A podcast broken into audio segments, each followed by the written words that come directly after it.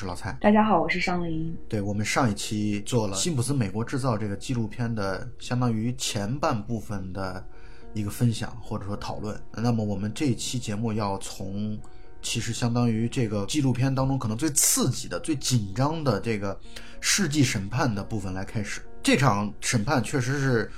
旷日持久，而且引引起的关注度特别大，而且这件事儿应该影响了很多法律界的人士。我可以这么说吧，它其实后来引起了很多的探讨，就是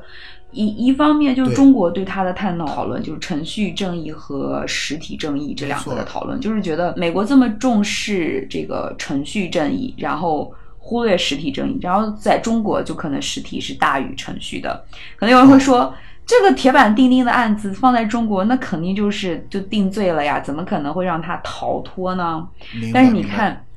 对美国，它全是从程序上面，然后一点一点的抽丝剥茧的，然后把所有的有力的证据找到瑕疵。因为他们有一个非常大的一个原则，你就看美剧也能看到，就是排除一切合理怀疑，什么 beyond all reasonable doubt，就是你要把所有的怀疑都排除掉，你才能定他的罪。咱们上次也说到了，就是他从一开始的出发点就是是无罪认定的嘛，就是。他会认为这个犯罪嫌疑人，我们不能天然的认为他就是，就算看起来证据极其的确凿，但是我们也不能的说，我们就认定他肯定是有罪的，必须要把这个这个这个这个过程得要证明清楚 才可以。对对对，就无罪推定，我先推定你是没有罪的，然后我再通过证据证明你有罪。对，所以这场审判非常非常的精彩。那么我们先简单的回顾一下上期的节目吧。上期节目其实我们主要相当于讲到了这个审判之前，其实这个剧集啊前边的两两集半左右的内容，或者说两集的内容，都是在做背景的铺垫。铺垫按照两条线来去进行铺垫，一条线呢就是按美国整体社会的黑白冲突之间的这样的一个历史，可以说上世纪的六十年代之后的这样的一个历史。的叙述，然后来去探讨了这件事儿在九十年代发生的时候，对于当时的黑白两。个族群可以说两种肤色的人群，甚至不只是黑白啊，它包括亚裔、少数族群等等，其实的关注度都是非常非常的高的。那么，对之前黑人觉得自己受到了整体的不公正的待遇，包括罗德尼金案啊，包括这个被韩裔的那个店员杀死的黑人女子的这个案件啊，都是使得黑人目前的觉得这司法对他们来说很不公正，所以呢，他们其实憋着一股火，希望在辛普森的案子当中能够有一种，就是为黑人有一种。平反昭雪或者怎么样的一种状态。那么第二条线呢，其实讲的就是辛普森作为一个一开始冉冉升起的大学的橄榄球明星，后来成为职业球员，成为职业球员当中非常非常成功的、取得巨大成就的这样的人之后，然后他慢慢的暴露自己人性当中的一些恶和弱点，比如说呃虚伪、家庭暴力啊，比如说沾花惹草啊，这个风流韵事等等等等。他会慢慢的把自己人性当中的这样的一些恶，在逐步的去去展现出来。虽然事业上非常非常成功，名流富甲一方等等等等，他的这些朋友也都是遍天下，资源非常丰富，非常好。这个片子为什么叫美国制造？就是在我看来，这个辛普森完全代表了一种美国梦的实现。他是美国这个社会的这种对于成功的特别极大的追逐之后的产物。所以我觉得后来美国媒体包括民众也在反思，就是辛普森这这样的。所谓的美国英雄是不是真的值得我们全民去追捧？就是，就像咱们上期也谈到了，他在这种全民的追捧当中，自己膨胀了，自己迷失了。但这一定就只是辛普森个人的错吗？我不这么认为。就是我相信你也不是这么想的。所以他这个标题起得非常好，就是“美国制造”，就是你这个英雄的出现和这个恶魔的出现，跟美国大的环境和背景。密不可分，嗯，所以我觉得他们两条线就这么紧密的结合在了一起，这其实就是对尼可·辛普森和荣·高德曼两个年轻人死亡所给整个美国社会带来的一种敲响的一种警钟吧，我是这么理解的。嗯，那么我们现在就可以开始进入到下面那个环节，就是基本上是这个纪录片的第三集的后半部分，就是真正世纪审判要开始。我们上次其实已经提到了，辛普森因为他有钱嘛，有势嘛。所以他组建了非常豪华的梦之队的辩方律师团。这个辩方律师团真的是太强大了。那我觉得每次咱们俩聊这个问题的时候，你都会感慨这件事儿。这个律师团实在是太强大，也很贵，非常非常贵，五万美金一天。我记得在第一期节目当中的结尾你也说到了，他们真的是分工很明确啊，各司其职。有人是负责打种族牌的，有人负责收集证据的，有人负责做交叉询问的，就是每个人各自有擅长的东西之后，他会使得。真的，对于证人来说，就是一种密不透风、排山倒海般的质疑或者说挑战。嗯嗯嗯。因为法庭庭审当中最要命的其实是证人，而不是被告，因为证人会接受到这个无论是检方也好，还是辩方也好的这个律师的不断的刁钻的盘问啊。这个纪录片当中也出现了很多证人，其实就是被泼脏水，泼了脏水之后让自身难保，然后很窘迫。人，你说人没有缺点吗？不可能，人都有自己的。不能叫阴暗面吧，但人都有自己的这种一些秘密吧，或者这律师他就能做到把这些秘密给你挖掘出来，并且当众让你出丑，当众让陪审团看到你是一个多么的肮脏的人，所以你的证词是否可信，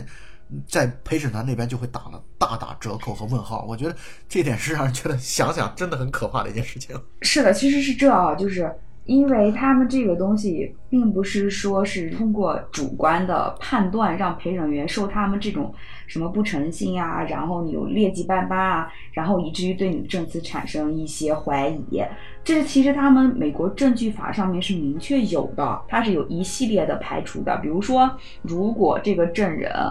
呃，他的那个诚信是受影响的，比如他他之前有不诚信的行为，或者是这个证人之前犯过罪，就这些这些过往的事情，一般情况下是不允许放到法庭上面来被。就是被呃那叫陪审员呃接触到，但是他有很多很多的例外，比如什么情况之下我的这一方面的证据是可以放到法庭上的，什么情况之下我这方面证据是不能放到法庭上，他的所有的叫 federal rule 就是那个啊联邦的证据法的法条里面都有非常非常明确的规定的。我能不能这么问一个问题，就是？呃，对于呃有犯罪史的和曾经有不诚信记录的人，他有权利去做证人吗？做证人是没有问题的，就是你做证人不不看你的背后，不看你过往，不看你任何的事情。做证人的主要原因是说你的证词跟我这个案件本身是不是有相关性、有关联性？明白。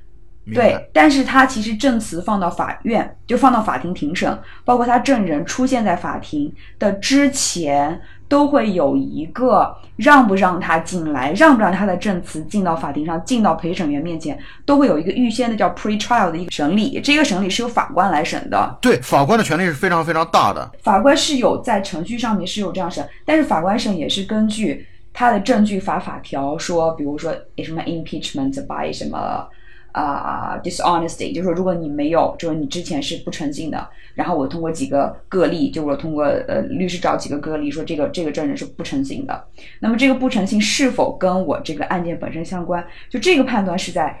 庭审之前由法官来判断，法官允不允许你这些证词、你这些证人放到法庭上，放到陪审员面前。其实陪审员他接触到的这些证人、这些证词是经过法法官已经过滤了一遍的。呃，可以这么说，陪审员能够看到的证据全是法官允许他们能够看到的证据。第二呢，就是陪审员其实所获得的信息是相对来说所有人当中最少的，因为要避免他们受干扰。在这个案子当中，陪审员一直相当于被隔离封闭了两百六十七天，从。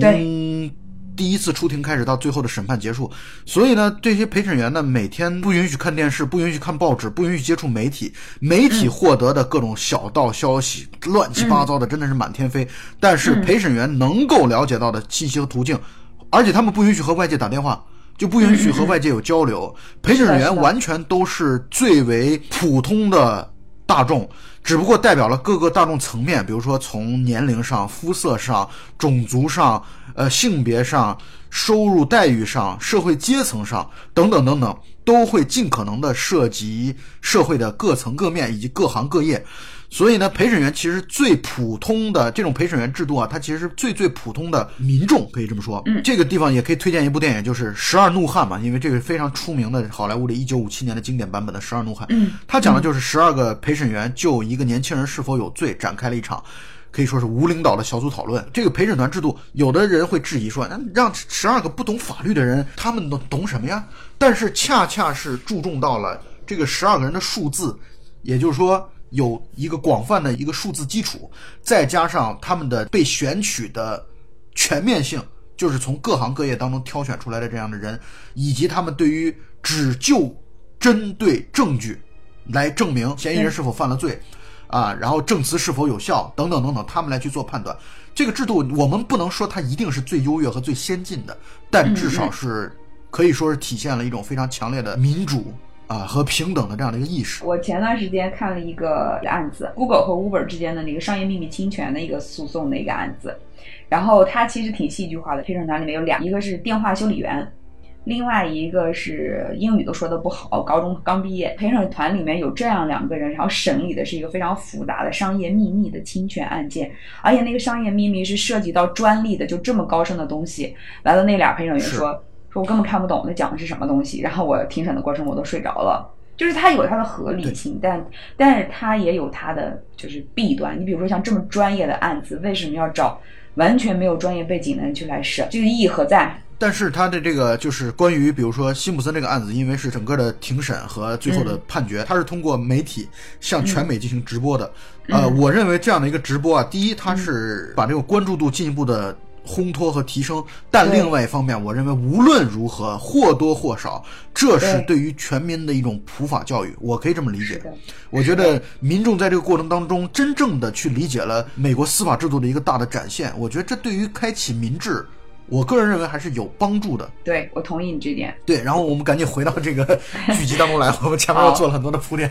啊。那么现在在审判之前啊，无论是检方还是辩方，都要做很多大量的这样的一个工作。检方律师，我不知道你有没有注意到，检方律师玛莎·克拉克，一个女性啊，非常非常的精明干练，我觉得很出色的一个检方律师。对对对。包括她后来在接受访谈的时候，我都觉得这个检方律师。能力很突出，人人感觉人品也很好，就是充满了一种正义感和专业素养和能力。但是呢，检方当中有一个黑人律师叫克里斯·达尔登，这个人呢，我觉得在整个的后来的庭审的现场真的是。漏洞百出啊，出了太多太多的这样的一个问题。对，那么我刚已经说到，说检方和辩方现在已经开始就提前要做的准备，开始要做好挖掘了，深度的证据的挖掘。证人当中，这个片子当中着笔最大的，或者说笔墨用的最多的就是马克·福尔曼。这个我在上一期节目当中也谈到过，马克·福尔曼就是第一位发现了那个所谓的带血手套的洛杉矶警局的警员。嗯，然后他呢有很多的黑历史，因为他可能作为白人，特别纯种的白人，他对于黑人呢，确实或多或少，他的个人私人的感情或者个人的这种感想上，他对黑人其实是有一种。充满了一种蔑视吧，可以这么说。所以呢，辩方为了要击破他嘛，要去攻破他这个点，辩方就找到了很多关于他的一些黑历史的一些证据。呃，包括他有的时候在用到了 “nigger” 这个词，就是因为我也知道黑人其实是特别反感听到 “nigger” 这个词。这就好像说我们中国人什么支那什么的这种族群的这种情感，其实是一种非常巨大的伤害。所以辩方就开始找这样的一些证据。但是呢，这个刚才我说的这个克里斯·达尔登，他本身是个黑人，他却站在检方当中。嗯，呃，其实也是代表了一个信号，就是说我们不是我们不是说因为你辛普森是黑人，所以我黑人我就一定是无脑支持你的。我们一定是就事论事、就理论理的来去判断，嗯，指控你。你就是杀人犯，所以我觉得克里斯·达尔登他作为一个黑人，他参与到这个检方的律师团当中，我觉得也是有这样的一个考量在的。只不过他的发挥实在是太糟糕了，他的很多时候用一些自己的意气用事啊，自己的不够专业啊，自己的冲动上头啊等等，然后把整个的庭审庭审现场真的是漏洞百出。他们其实集中讨论的一个很重要的点，刚才上林也说到了，就是关于福尔曼羞辱黑人的这样的一些言论和观点，是不是真的？应该呈现在法庭当中，嗯，这件事儿是由法官来去决策的或者决定的。嗯，这场辩论或者说这场审判的这个法官啊，是日裔的法官伊藤。这个日裔法官在我看来，我觉得这个法官本身对于这个案子的走向也是起到了一个很大的作用。是的比，如说刚才我们说到了这个关于马克·福尔曼他到底过往的侮辱黑人的历史和言论，是不是真的能够挑战他作为证人的发言的真实性？我觉得这一点证据是否要是否要成为呈堂证供，这其实呃伊藤法官在里边起到了很大的推波助澜的作用。第二个呢，就是伊藤法官组织了相当于陪审团和检方和辩方一起跑到了辛普森的家里边去，相当于回到了犯罪的现场。但是呢，辩方早早就做好准备了。辛普森不是之前一直融入的白人社会吗？他的朋友几乎全是白人。辩方他们把墙上的照片大部分都换成了辛普森和黑人和家人在一起的这样的一些照片，以显示他是多么的纯正的一个带有黑人血统的，同时又热心公益、热心自己的黑黑人兄弟，那关注底层群众和人民的这样的一种一个一个形象。我觉得辩方真的是提前无所不用其极。我觉得那个很搞笑，我不能理解为什么第一，为什么法官会允许说我要去辛普森家里面带着陪审员一起去看？没错，他呃带陪审员去，我觉得这是一个特别滑稽的一个行为啊。第一个，我觉得不仅仅是滑稽，就程序上为什么会允许法官会，呃，同意去辛普森这个家家里面去去参观，他的目的何在？然后第二点是，检察官竟然也同意了，检察官是可以 option 的，是可以提出来 option，我是不同意的。然后，所以我觉得很奇怪，就检察官为什么也同意了？所以这这个我当时就觉得莫名其妙，你知道吗？特别莫名其妙，为什么会有这样一个行为？对，所以呢，他的这些房间当中的布置、照片都换了，换完之后，再加上媒体的一些推波助澜，他一夜之间就变成黑人兄弟了。嗯黑人开始全力的支持他，对黑人甚至是一种无脑的支持。比如说这个片当中拍到了一个大妈，然后说大妈就对着镜头说他就是无罪，然后记者问他你为什么觉得他无罪？大妈说我不管，反正他就是无罪。是的，是的，是的。就即便是黑人自己觉得他，他即便真的杀了他老婆，又能怎么地？我就是觉得他无罪，我就一直觉得他应该释放。对他们就是这样子的呀。这个时候已经不是一个人的审判了，这个时候就是一个种族的审判了。而且不光是这样，他们黑人在接受媒体或者纪录片这个资料片的这个拍摄的过程当中，他们也会说，那我们自然认为你辛普森是被陷害了，你这就是在你就一定会受到白人的不公正对待。这其实就是第三集的结尾，他想要所反映出来的这样的一个背景和现实。嗯好，那么第三集相当于在为了世纪审判前期做了很多的准备。第四集可以说整个一集都是在讲审判审讯的过程，对极其的精彩。这一集实在是看的人这个又气愤，但同时呢又很紧张刺激。我觉得它符合了一个优秀剧情片的那种感觉，就是。它感觉跌宕起伏，就我觉得你你会觉得这怎么能发生这样的一些事情？而且反正至少我的感觉是，我觉得辩方律师实在是太强大了，就是真的是能把黑的说成白的，真的是能把黑的至少说成不黑。嗯，他能够他能够做到这一点，真的。我觉得很可怕，但是你看完之后，你不会觉得他这是一种刻意的扭曲，你不会觉得他这是一种胡扯，你不会觉得他一切的这种程序进行或者辩论，你自己也会觉得啊，他的这种质疑本身质疑是合理的，嗯也许他的事实是确凿的，但是他的质疑本身是合理的，你得给他这样质疑的权利。对我觉得这就是我看完第四集之后最大的感受。嗯，是的，而且你看他们那个就是辩方律师在庭审上面的表现，我就是给你充分的时间让你去发言，而且我不管你的发言形式到底是慷慨激昂的还是平平庸庸的，就反正就是我我允许你这样子，而且问题是他们在问呃证人的那些问题的时候，都是有导向性的，他们之间已经是排练了不知道多少遍。那个问题的设计不知道设计了多少遍，所以他那个庭审你会感觉到很精彩。是，他们会提前做好充分的可能性的预判。对，比如说我问什么问题，他会怎么回答？如果面对这样的回答，我们该怎么办？他们一定是做了提前的大量精确的、精密的测算和演练的，可以这么说。嗯，检方一开始的策略很简单，检方的一开始的策略，它就是揭示家暴、揭示家庭暴力这件事儿啊，是为了揭示动机。啊，是为了揭示辛普森这个人内心是存在恶魔的。一个人可以把自己老婆打成那样，然后有很多的关于妮可的受伤之后的一些伤痕累累的这样的过去的过往的一些照片，其实是给辛普森的杀人是做好动机的铺垫的。嗯，这是一方面，另外一方面其实也是也是要唤醒陪审团对于整个这样女性受到伤害的一种同情或者关注啊，它是这样的一个目的。但是上一期你也说到了，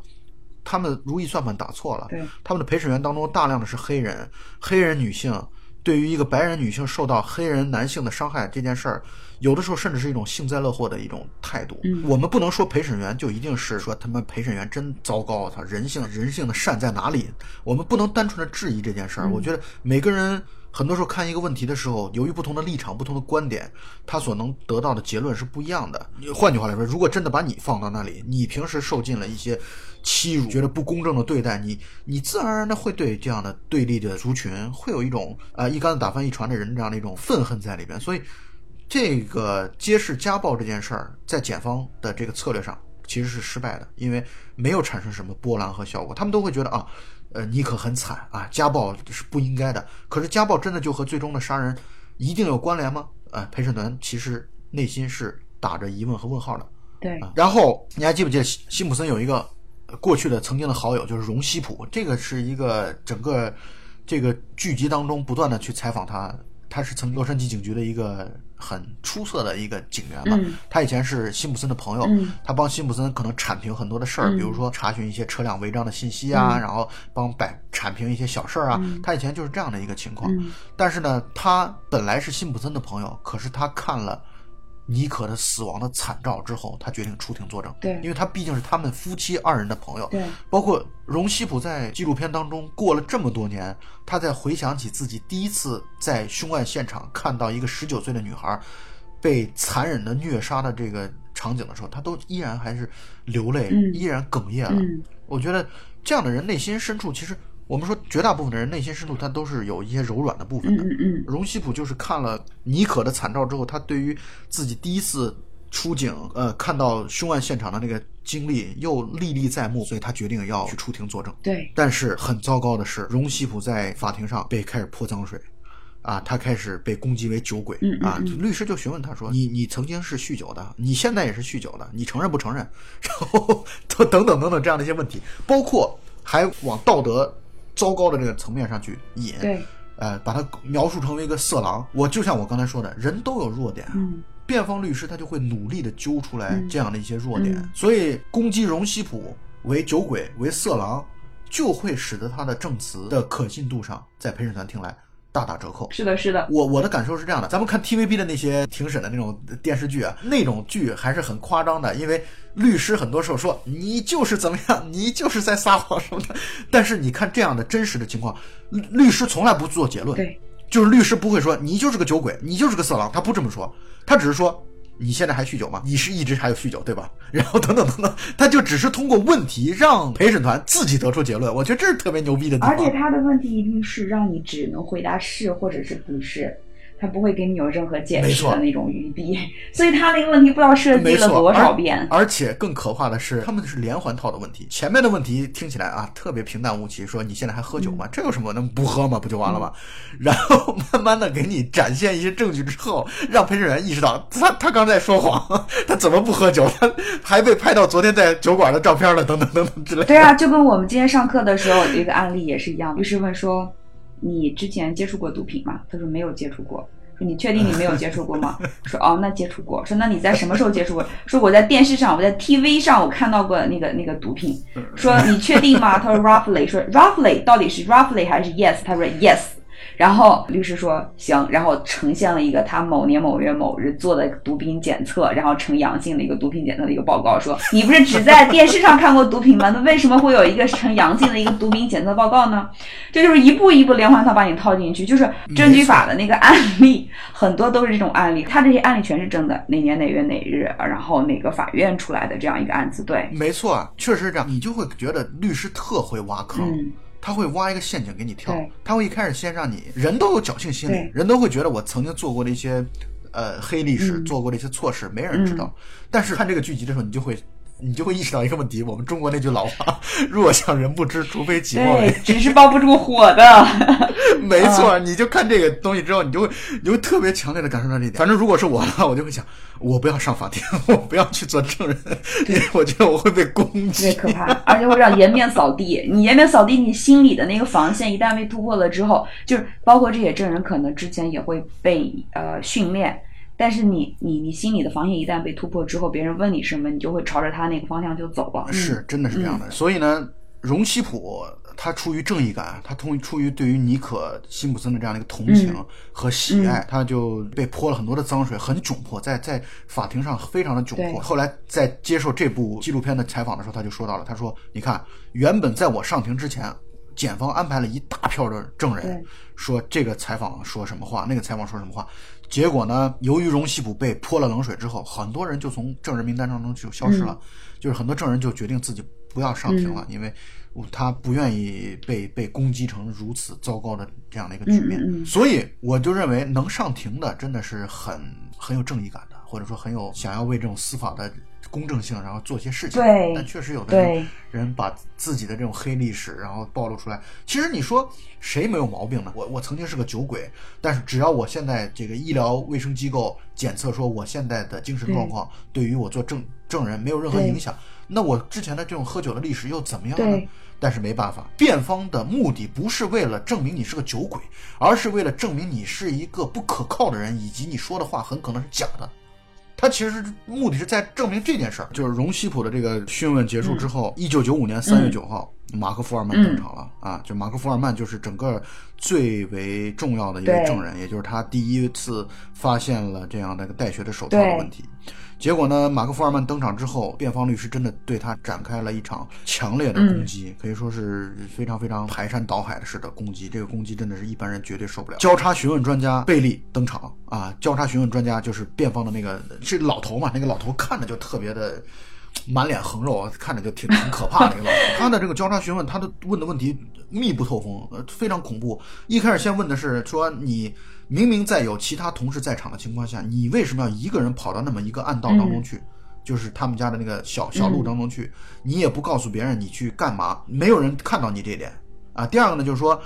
你发现这个手套的时候，距离所谓的死亡时间已经过了可能七个半小时了，那么结果手套上的血液是没干的啊，那你这个问题怎么解释？所以他就在不断的在证据上去质疑，他其实辩方是想要引导的一个一个倾向是，你这个是栽赃的。或者说你至少是有栽赃的可能性的，你的这个手套上的血都是后来添加上去的，等等，这就是对马克·福尔曼的第一轮的这样的一个质疑。下一个证人叫丹尼斯·冯，应该是华裔，他是一个生化检验专家吧？通过看视频，看到了很多他们在操作生化检验取证的过程当中的一些不规范的地方，有可能会造造成交叉污染的地方，比如说在现场发现的那个信封，取证专家取信封的时候没有戴手套，操作是非常非常的。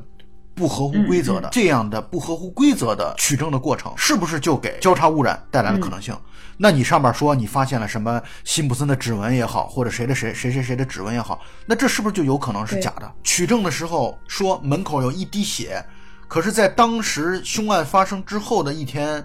拍的照片显示，那个门口是没有那滴血的。那这个问题怎么解释？所以这一系列的对于证据的质疑啊，就使得陪审团其实是很动摇的，或者说他其实会觉得你的这个检方所有的这些证据，在我们看来恐怕都是站不住脚的。而且他还拿了一个破布 盖那个凶案现场。因为情况是这样的，就是它不是破布，它其实是 毯子，它是尼可辛普森的毯子。然后那个白毯子，当时的警察的想法很简单，因为觉得那个凶案现场太惨了，他们不希望死者为大嘛，他们不希望，因为媒体已经完全在门口包围了太多的媒体，他们不希望媒体拍到死者的死亡的惨状。尼可辛普森那么一个美国丽人，然后后来我们也看到照片了，那实在是死的太惨了，他的金发已经变成了血红的头发，所以呢，警察的出于好心啊，他就从。尼可家里边拿了一一一条白色的毯子，就盖在他身上。但是那个白色的毯子，你们可以知道，自然而然会有辛普森的毛发、纤维等等。这件事就搞不清楚。那你出现在凶案现场的辛普森的毛发和纤维，到底谁来造成的？难道不是这个毯子上有可能带的吗？所以他就会质疑说，这个证据是假的，或者说这个证据本身是没法证明辛普森是杀人凶手的。所以说呀，就这些证据铁证如山，被破坏的七零八落。这个纪录片的制作者啊，还问一个就是辩方负责搞证据的那个律师啊，巴瑞舍克。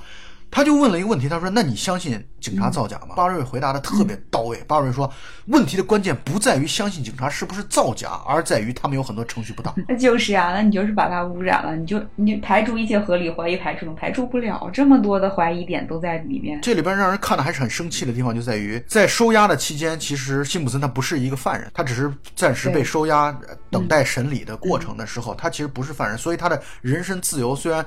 他的出外的自由是没有了，可是他其他那些自由是有的。比如说，他的经纪人让他还去靠签名来挣钱，他单单是在收押的期间就靠签名，橄榄球也好，球衣也好。挣了三百万美金，所以他能够支付得起五万美金一天的律师。你不觉得这件事特别的，反正真的是很讽刺啊！这个就事情确实是一种金钱至上的，而且就这么说吧，美国在于对于这种娱乐花边新闻的这种需求可以说是大量的，那所以他就可以靠着这种名声和名望来攫取大量的金钱。这一点让人其实看的挺不舒服的，包括我们中国其实现在也是这样，就很多人通过卖丑、卖色等等这样的方式卖糟糕，然后来去卖这样的人设，让自己能够挣得大钱。我觉得这是一种非常不健康的价值观。然后在一九九五年六月十五号那天，手套的环节那场戏实在是让人印象极其的深刻。检方律师刚才我们说到克里斯达尔登黑人，他。特别固执的检方其实已经开会讨论了，说不能让他现场来去戴这个手套，因为手套第一呢，手套已经干了，所以它这个柔软度已经不那么强了。第二呢，就是辛普森要戴这个手套之前，他是手上会戴橡胶手套的，他这个橡胶手套本身就会使得你再去戴这个大手套，就会显得装不下你的这这只手嘛。但是克里斯达尔登不知道真的是犯抽了，不知道脑子里边哪根筋是搭错了，他就执意的个人英雄主义般的，他就要求辛普森现场来去试戴手套。上林，你有没有注意到一个细节啊？在要求他戴手套之前啊。辛普森的表情其实是很紧张和恐慌的，你我不知道你有没有注意到这一点。是的。结果当他试戴手套的时候，发现自己根本手进不去的时候，辛普森表情立刻开始得意起来。而且辛普森的那样的一个演员的本质，在这个 纪录片当中谈到了说，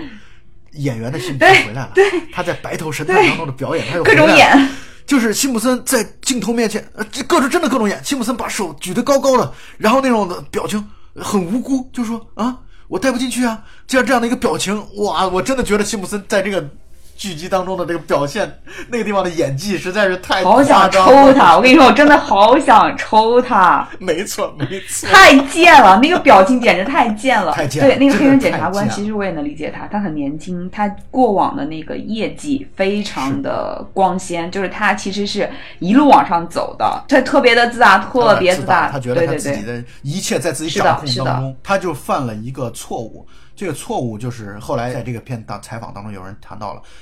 呃，律师的一个大忌就是，你不确定的东西，你不要去试。对，你要去做的事情一定是手拿把攥。这件事儿我百分之百确定，我才敢于让你说在现场去呈现。你竟然带着一个赌徒的心态来去法庭上来去做辩护，或者说来去做律师，这是不合格的。你律师一定要做到。稳妥，对我做的呈现的证据也好，我要去辩论的方向也好，这都是在我的控制掌控当中的。你做不到这一点，你就不要把这个证据呈现出来。哎呀，所以手套的那个环节啊，我觉得如果我们听友去看了这个剧集之后，你也一定会留下极其深刻的印象。辛普森在这里边的表演太夸张、太极端了，我觉得。然后关于马克·福尔曼，再进一步的去，他在第一段就前一段的这个审讯当中，他虽然有点慌乱，但是还好，就是。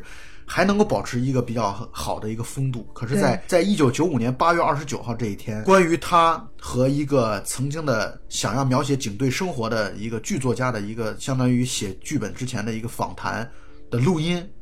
曝光之后，他真的是完全坐不住了。那个录音当中不断的在出现马克·福尔曼内心深处对于黑人的嫌恶和憎恨的这样的一种。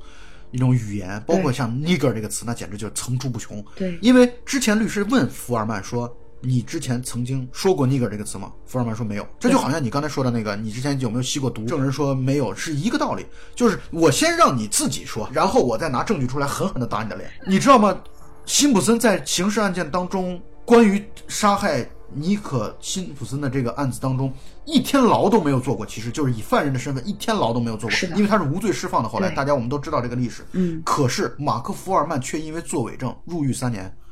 所以做证人是有风险的。马克·福尔曼就是因为在这个辛普森的案子当中做了伪证，所以他入狱了三年，有期徒刑三年。这个事情我觉得很很残酷啊，就是你会觉得那杀人的人都逍遥法外，结果我只不过之前我说了一些侮辱黑人的话，就因此入狱三年，你会觉得这事儿是很不公平。但是我觉得从另外一个层面上来讲，他们对于伪证这件事儿是零容忍，我觉得这是非常我很欣赏这一点。我觉得，我觉得这点是很重要的。你不能因为你认为你是正确的，不能因为你认为证据是确凿的，你就可以采用一些手段和办法来去做伪证，搞死他。我觉得如果你给权力机关有这样的权利的话，你给执法者有这样的权利的话，那么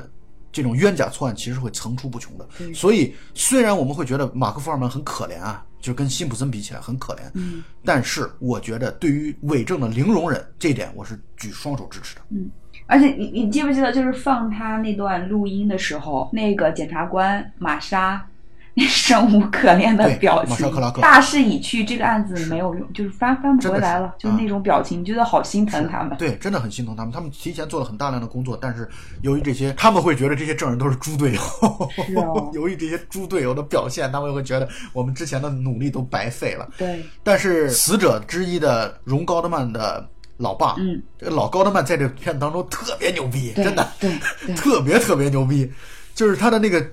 字字珠玑，我觉得每句话都狠狠的打在点上。是是他在这个庭审的休庭的期间接受媒体的访谈的时候，就在控诉说，你们竟然把这个审判变成了对福尔曼的审判，而不是对辛普森的审判。嗯你辛普森杀没杀人这件事儿，大家已经不关心了，大家更关心的是你福尔曼是一个种族主义者，嗯，你是一个内心深处想要去。侮辱黑人的人，你如果真的是这样的话，你能不能在福尔曼犯事儿的时候给他专门展开一场审判呢？你为什么要把这个事情和辛普森的案子扯为一谈呢？老高德曼就一直在控诉这件事儿，哎呀，那老头儿说那些话很心酸啊，我听得很心酸呀。非常心酸。而且我觉得老高德曼明显是那种受过良好教育的，他可以以一种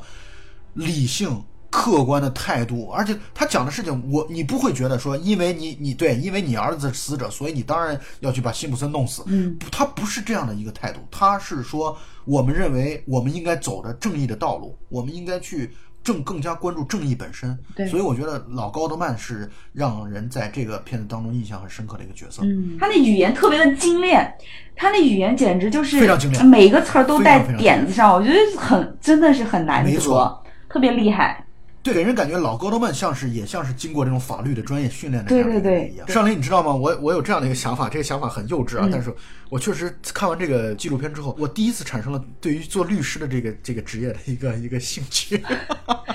当然，这辈子来不及了，下一辈子再说吧。呃，要要看不同的体系哦。在中国，你想做刑事辩护律师的话，还是比较难的。不不，你你你不用你不用安慰我，我这辈子的职业生涯没可能跟这个事情有关系。但是你看完之后，你会呃，反正我的感觉就是，律师的这种训练对于一个人的个人的素养和成长，呃，很有帮助。所以我我觉得上林你走的是一条正确的道路，我希望你坚持下去，成为一个非常出色的律师。我我是觉得你只要坚持法律的正义，而且坚持司法公正的这样的一个态度，我觉得这对社会就是在做出贡献啊。这个事情，我觉得对，跟你所做的，你到底是做的是刑事的还是民事的，这个我觉得其实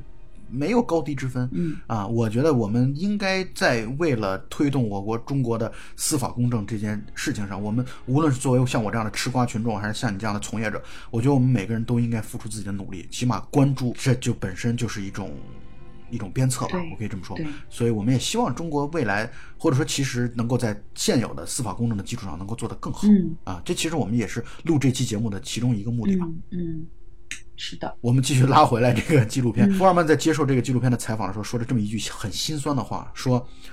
对你们来说，我当时庭审的那个记录，那是只是一段记录，但是对我来说，那就是人生的终结。辛普森的案子可以说彻底的毁了他的人生，他因为这个原因妻离子散，家庭破裂，然后整个也入狱三年。我觉得你可以很唏嘘啊，就是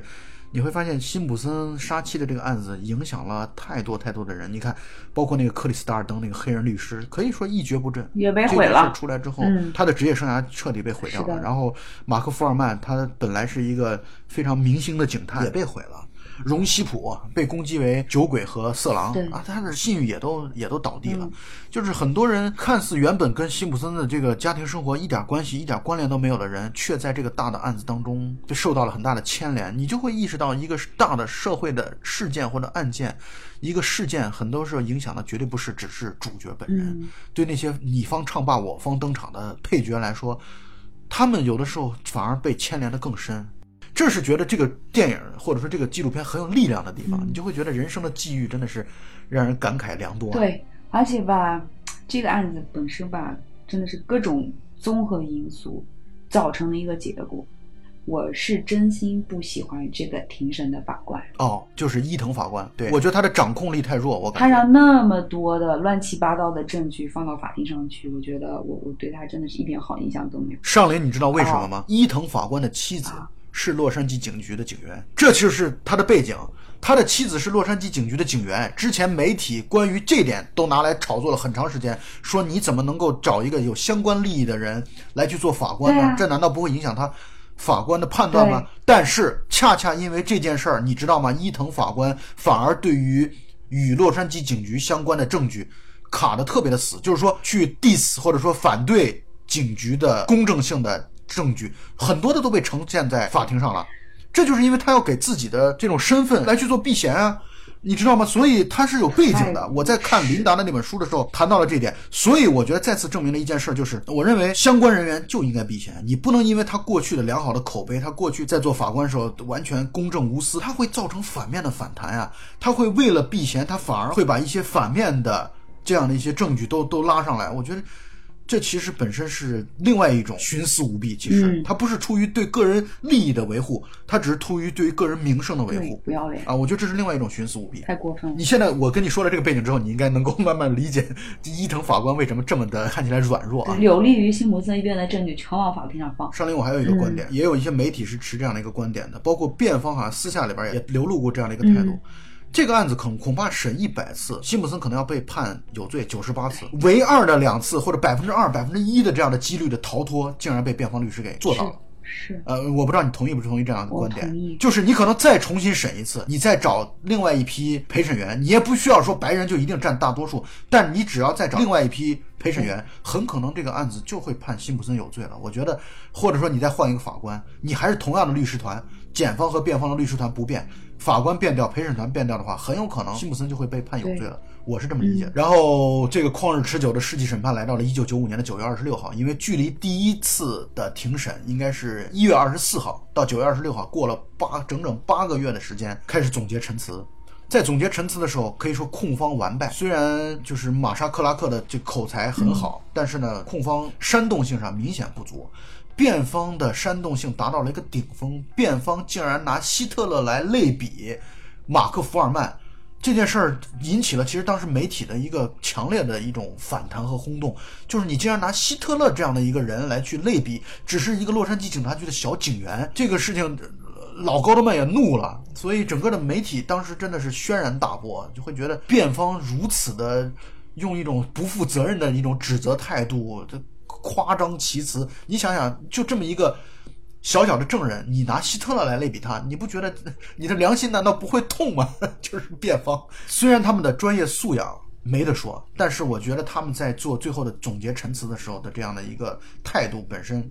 煽动性太强了。我觉得这种煽动性已经超出了法律的公正的或者说客观的这样的一个一个一个界限啊！我觉得已经是在把黑人的这样的一种情绪其实煽动起来，所以在第四集结尾的时候。讲到说，当时的媒体黑白两方的这个对比极其的强烈，百分之七十七的白人认为辛普森是有罪的，而百分之七十二的黑人认为辛普森是无罪的。这个数据已经完全充分说明了两方的对立。原本啊，这样的一场世纪审判是希望能够说去展现一种客观公正，然后以及对于黑人也依然是公正的一个态度的，结果反而从反思的角度来讲，加剧了黑人和白人之间的。更深的隔阂和冲突，我同意。所以你说他这个事情到底对于美国社会是带来了一个正向的推动，还是负面的推动呢？真的是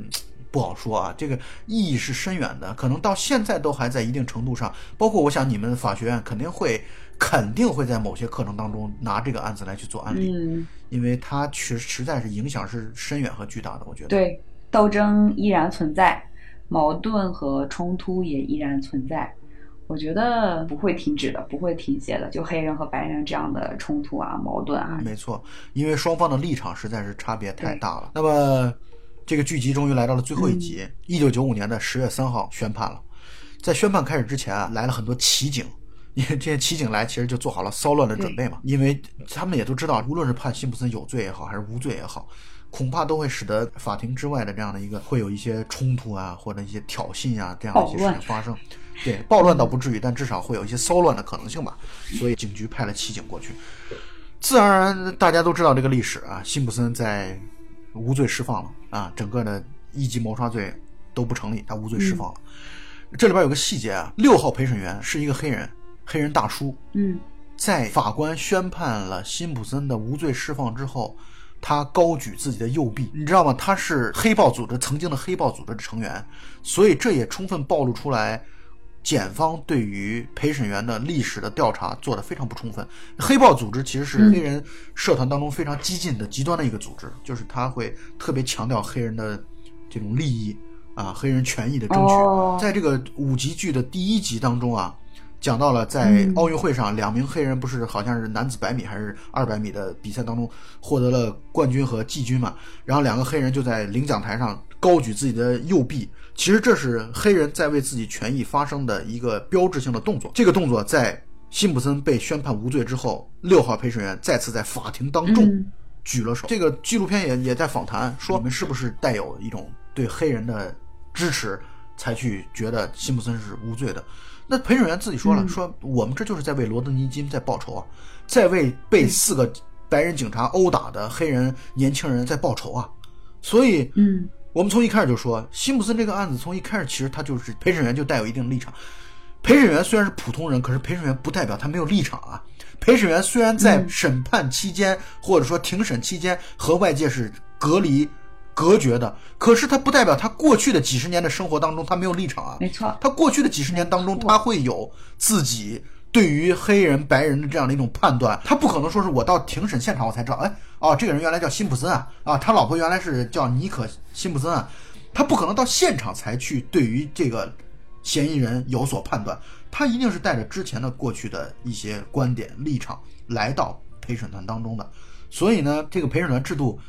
就算你在这个整个的审判的过程当中是把它隔离的。但它是不是真的一定真实客观的反映了这种之公正性啊？真的是很难说，是吧？其实第五集他又把之前黑人所受的那个不公平的待遇也罢，或者受到的一些迫害也罢，又重复又放了一下下。然后有一个我不知道你有印象没有？一个老头说，其实这不是对过去四十年的这样一个历史黑人历史的一个报复，一个报仇，他其实是对过去四百年。黑人所受的这种历史的一个一个一个报复，是的，所以他积怨甚深，就靠这样一个引起了全国、全世界广泛关注的一个案子。这个结果一出来，他们觉得心里面大快人心，感觉过去的怨、过去的怒、过去的愤恨，全都全都得到了排解。你刚才说那个奇景在那个街上维持秩序的时候，你看那帮黑人，哎呀妈呀，欢天喜地，比过年还高兴。是啊。欢天喜地的过程，把那些马都吓着了。真，电视当中播放出来，就是那个词一出来，not guilty，啊，把那个词一出来之后，就立刻真的是黑人群体爆发了巨大的欢庆的胜利的声音。这场审判结束之后，当然是几家欢乐几家愁。高德曼家很痛苦，他们其实就希望能够有一个正义。O.J. 当然就又似乎又回到了自己。啊，如鱼得水的这样的生活当中，但是我觉得从这儿开始，就是因为你在看庭审的时候，你会觉得哇，好生气啊！你会觉得就在这个这么厉害的律师的口中，就把正义就相当于就被扭曲了。这是所以你在看第四集的时候，你应该会有一种特别 愤懑和憋屈的感觉。憋屈，特别憋屈。但是人生有趣的地方就在于这儿，我觉得这个剧集啊，特别强烈的印证了我们中国的一些老话，比如说“若要人不知，除非己莫为”，这咱们刚才说过的。还有“三十年河东，三十年河西”，我觉得这件事儿在这个剧集当中得到了极其强烈的一个体现。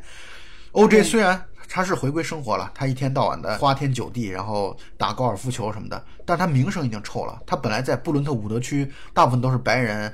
本来跟邻居都是友好和睦的相处的，结果他现在只要出现，很多人都在开始叫骂他，觉得他是杀人凶手，murder 啊，然后骗子，然后等等。这段戏特别有趣的地方在于，辛普森开始从出狱之后开始频繁出入黑人的生活当中了，黑人的活动当中了，他开始生活的像个 黑人了，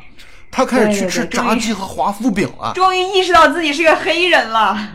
不，他不是意识到了。他是已经被白人排挤了，他不是意识到他是黑人，他是审时度势，他知道怎么样才能够使自己的利益最大化，他知道哪里才有自己的兄弟，哪里才有支支持自己的人。辛普森从一开始，辛普森从头到尾就是一个精致的利己主义者。辛普森从头到尾他就知道怎么样能让自己的利益最大化，他就知道他应该投入到谁的怀抱当中去。我觉得他特别白人的世界他已经进不去了，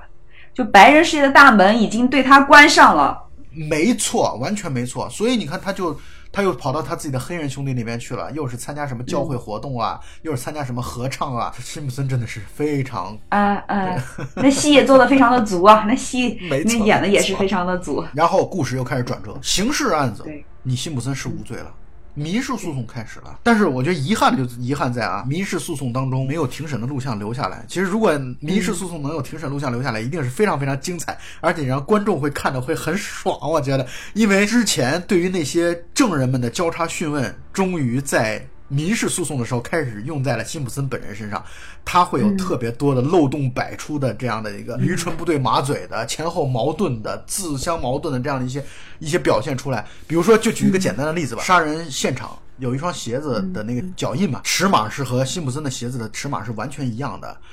那个鞋子后来调查出来，它是一个限量版的鞋子，因为辛普森很有钱嘛。但这限量版的鞋子在全世界只卖了两百九十九双，而且辛普森是有。刷卡记录的，辛普森在交叉询问的时候，他他不承认，他说这什么垃圾鞋子，什么垃圾牌子，我没买过，我没有这样的鞋子。结果 他在现场，在庭审的现场被扔出来了，他之前穿这鞋子参加活动的好多张照片，自己打自己嘴巴呗。没错，所以他的民事诉讼可以说是一塌糊涂。但是吧，你你想想，被被杀害的人的家庭，我们其实是希望得到一个。就是以牙还牙，以血还血的结果，我得到我不想要钱，我就想要你被绳之以法。但是民事诉讼审判，辛普森败诉，要求赔偿金额三千三百万美元。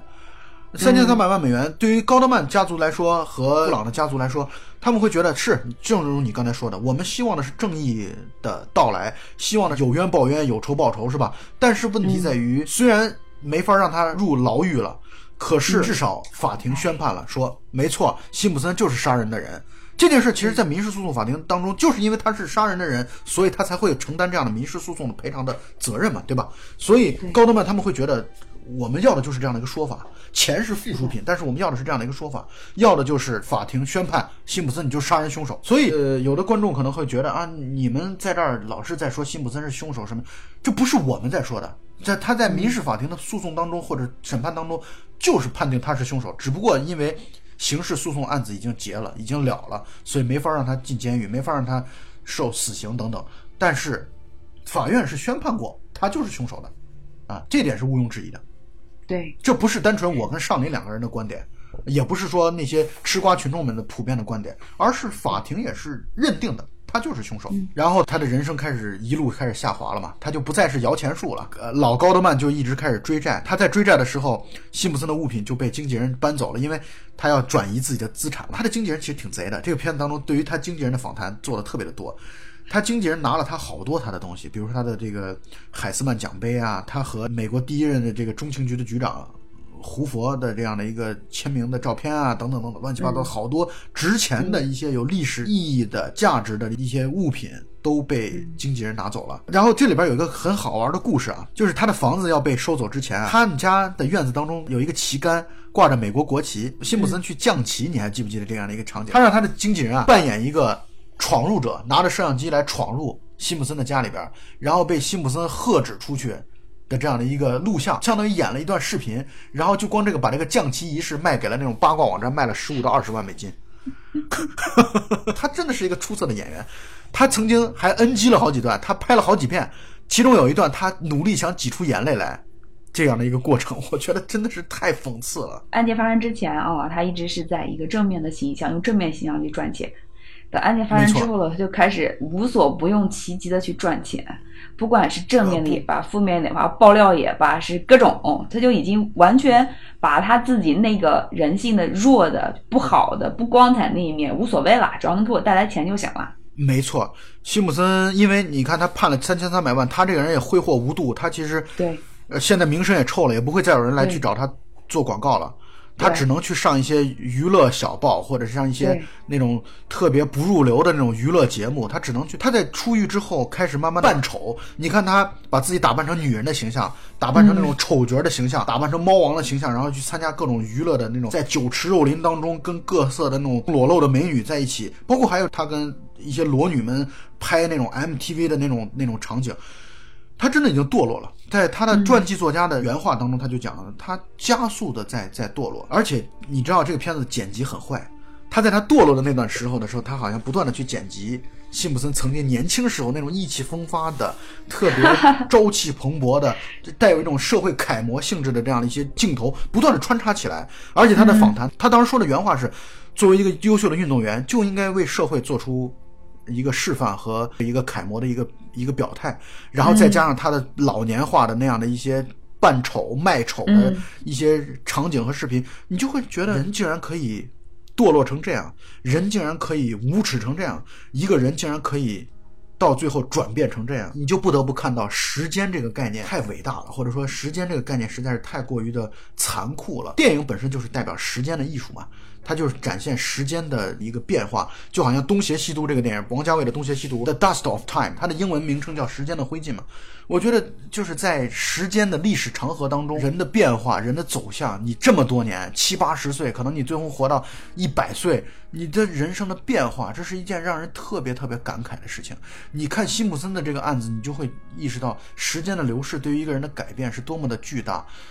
是多么的可怕。他把你人性当中的恶，他把你人性当中那些懒惰、那些不足的地方都给你暴露了出来。我觉得这是一件让我看完之后特别感慨的事情。换句话来说，你装一时的好人容易，你装一世的好人是难的。这是有道理的，就是而且我觉得是环境吧，就是他前面的环境是一个很好的环境，就是我昨天说的说的没错，就是他环境是好的环境，是一个很有纪律的，然后纪律严明的，周围没有什么过多的诱惑的。然后他目标很坚定的，可能说在成名之前或者是退役之前的辛普森，他的世界是比较单纯的，是比较简单的。然后他的目的只有一个，我要成名，然后我努力的要去成名。那么在这样一个心态的作用之下，他就觉得我要自我约束，我不容许让不好的我呈现在外人的面前，哪怕是说我我内心的活动是不好的，那我不会付诸于实际行动。但是他退役之后，他进入了那样一个复杂的环境下，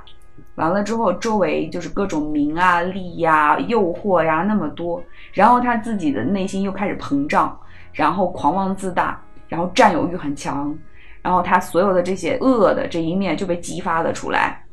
激发出来就造成了那样一个恶果，然后一发不可收拾，然后等到世纪审判之后，等到民事诉讼那个程序之后。然后他又被放到了一个没有办法回头的那样一个环境之下。好啦，那他就更可以就肆无忌惮的了。那我反正要活下去嘛，那我能怎么办？没错。然后，然后他就变成了那样一个烂茄子，真的是。就是好的那一面，我不用自我约束，我内心的那些东西我都不用自我约，因为我觉得我再怎么我也回不了头了，我也成不了我辉煌时候的辛普森了。那我现在能做什么？就成了一个死样子了，就就是一个烂茄子，真的就是一个烂茄子，无所谓了。是的，是的，嗯，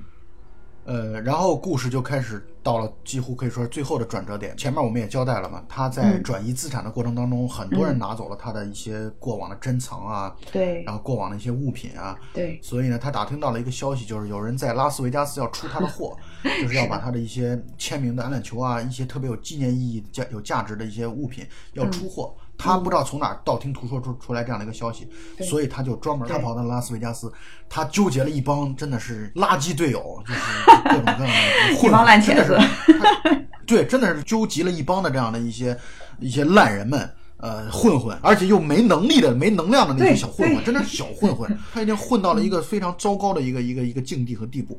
然后他把这些人纠集起来之后，他怒气冲冲的要去拿回自己的那些他认为原本属于自己的东西。嗯，结果呢，这是个假情报、假信息，在那个酒店做交易的，其实只是一个，就是他就是一个卖收藏品的，他那些收藏品其实没什么价值，那收藏品属于你在易贝啊或者什么样的一些网站上，你都可以随处可得的，只不过他可能卖的黑一点而已，卖的价高一点而已。辛普森相当于在这个过程当中被人摆了一道，第一，他获得的信息是假的；第二，他所找的合伙的伙伴。是糟糕的，其中有个伙伴全程录音，把他们在策划去抢这个物品的过程，以及抢的整个的过程，以及他说带上枪啊、什么藏枪啊这类的语言，全都录在录音带当中了。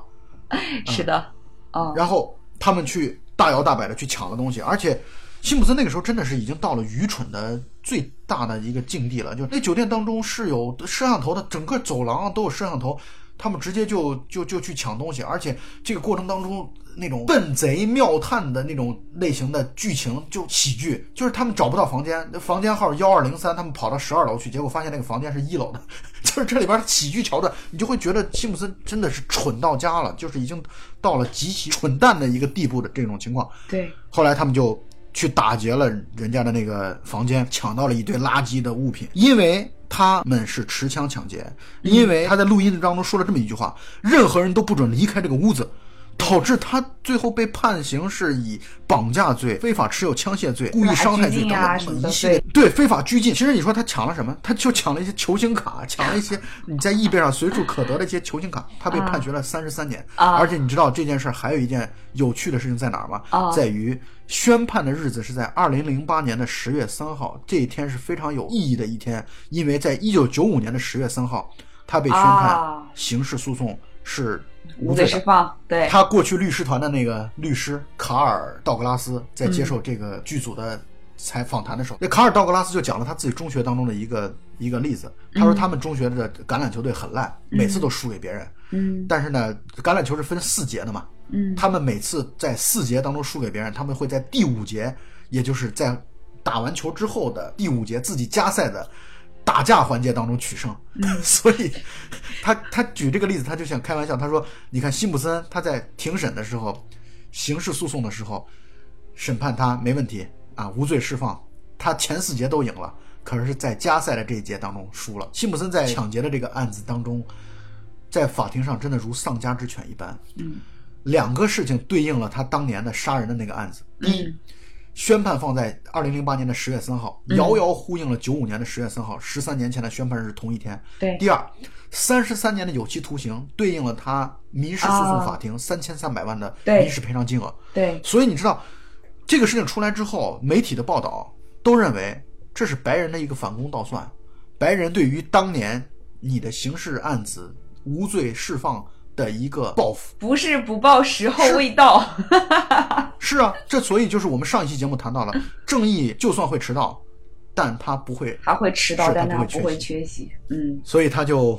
入狱了。他终于入狱了。在我看来，他这个入狱完全就是为了当年的辛普森杀妻这个案子在还债。对，他入的狱不是抢劫了那些乱七八糟的球星卡，你说他抢劫球星卡当中没有开枪，没有人受伤，只不过就抢了一些也没有什么价值的东西，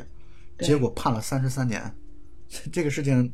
真的是很夸张。当然，这个电影啊，这个纪录片是二零一六年就制作成功的。嗯他当时被判三十三年的有期徒刑的时候，是九年之内不许啊不许假释。二零一七年十月一号，他假释出狱了，对吧？就是他在判决九年之后，因为当时那个三十三年有期徒刑就说九年之内是不许不许假释出狱的。嗯他在二零一七年十月一号假释出狱了。嗯但是虽然他这个人没有把牢底坐穿，嗯可是我们从前面第五集的展现当中，我们就可以看到他的未来的人生一定是惨淡的人生。他其实现在已经没有了谋生能力，他的签名已经不值钱了，他已经卖不出去什么东西了。而且更大的折磨是在于，你看啊，上林，嗯咱们普通人啊，嗯没有受过名望的啊诱惑的训练。没有换句话来说，咱们从来没有钱过，对，咱咱就是普们从来没有普通通的平凡人。咱们就普通人。对，所以这个点不是咱阿 Q 啊，而是说，因为咱没有钱过，咱没有权过，咱没有有名望过，所以我们其实是能适应普通人的生活的。可是你辛普森是适应不了的，他辉煌过，没错，他发达过，他富有过，嗯，他曾经那么的呼风唤雨过。对于他来说，让他过一个普通人的生活，这是对他的折磨，这是对他最好的审判。我有时候我在想啊，死刑是不是真的是对对一个犯人真正的最好的？惩罚虽然我我不支持这个废除死刑的，我不支持的，我认为还是要有这样的震慑啊，就是死刑对于犯人来说是一种震慑。但是我从另外一个客观的角度来去思考这个问题，就是死刑是不是真的是对犯人或者嫌疑人或者说杀人凶手或者说犯罪的人真正最有效的惩戒方式呢？真不一定啊！你看，像辛普森这个案子就展现了这一点，他现在在这种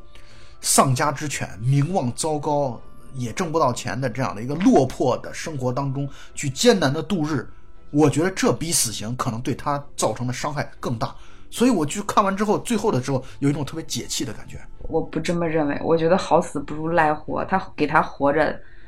也可能会折磨吧。但他为什么不去死呢？他如果是说这种程度对他的折磨已经足以觉得。高于死刑的话，那他就可以去自杀呀，他不用活在这个世上。嗯，那不一样。嗯，我觉得很多人，很多人还是心存侥幸的，他还认为自己是可以东山再起，甭管他七十岁也好，八十岁，他会有这样的侥幸心理存在。但是我还是支持我呃坚持我刚才的观点，就是一个经历过名望富甲一方的生活之后，现在的生活对他来说就是一种折磨。当然，你可能说他这个折磨他自己的，他是个无赖，他是个不要脸，他对这种折磨他的承受力更大。但是，这不能否认的是，这绝对是一场折磨对他来说。嗯，活在回忆里吧。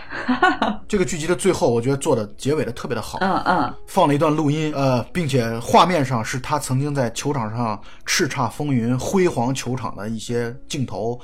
在背景音当中配的背景音是。在一九九四年六月十七号，也就是尼可辛普森死亡五天之后的录音，他说了这么一段话：“他说，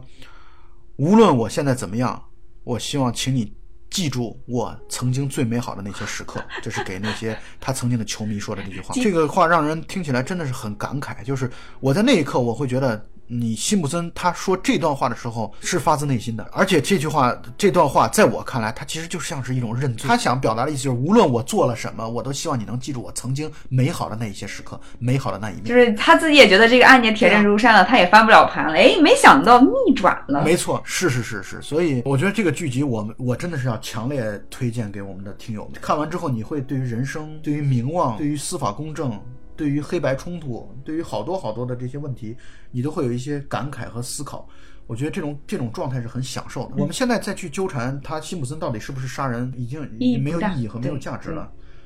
但是你可以带入去，就是你你比如说你你真正获得了利益和名望之后，你你是否你真的就一定会比他把持的更好吗？你不会你就不会堕落吗？然后你在法庭上做证人的时候，你就不会做伪证吗？等等等等，这些问题我在看的时候，我就会不断的把自己的身份带入进去。我觉得这种思考本身是特别在看这个片子特别享受的地方。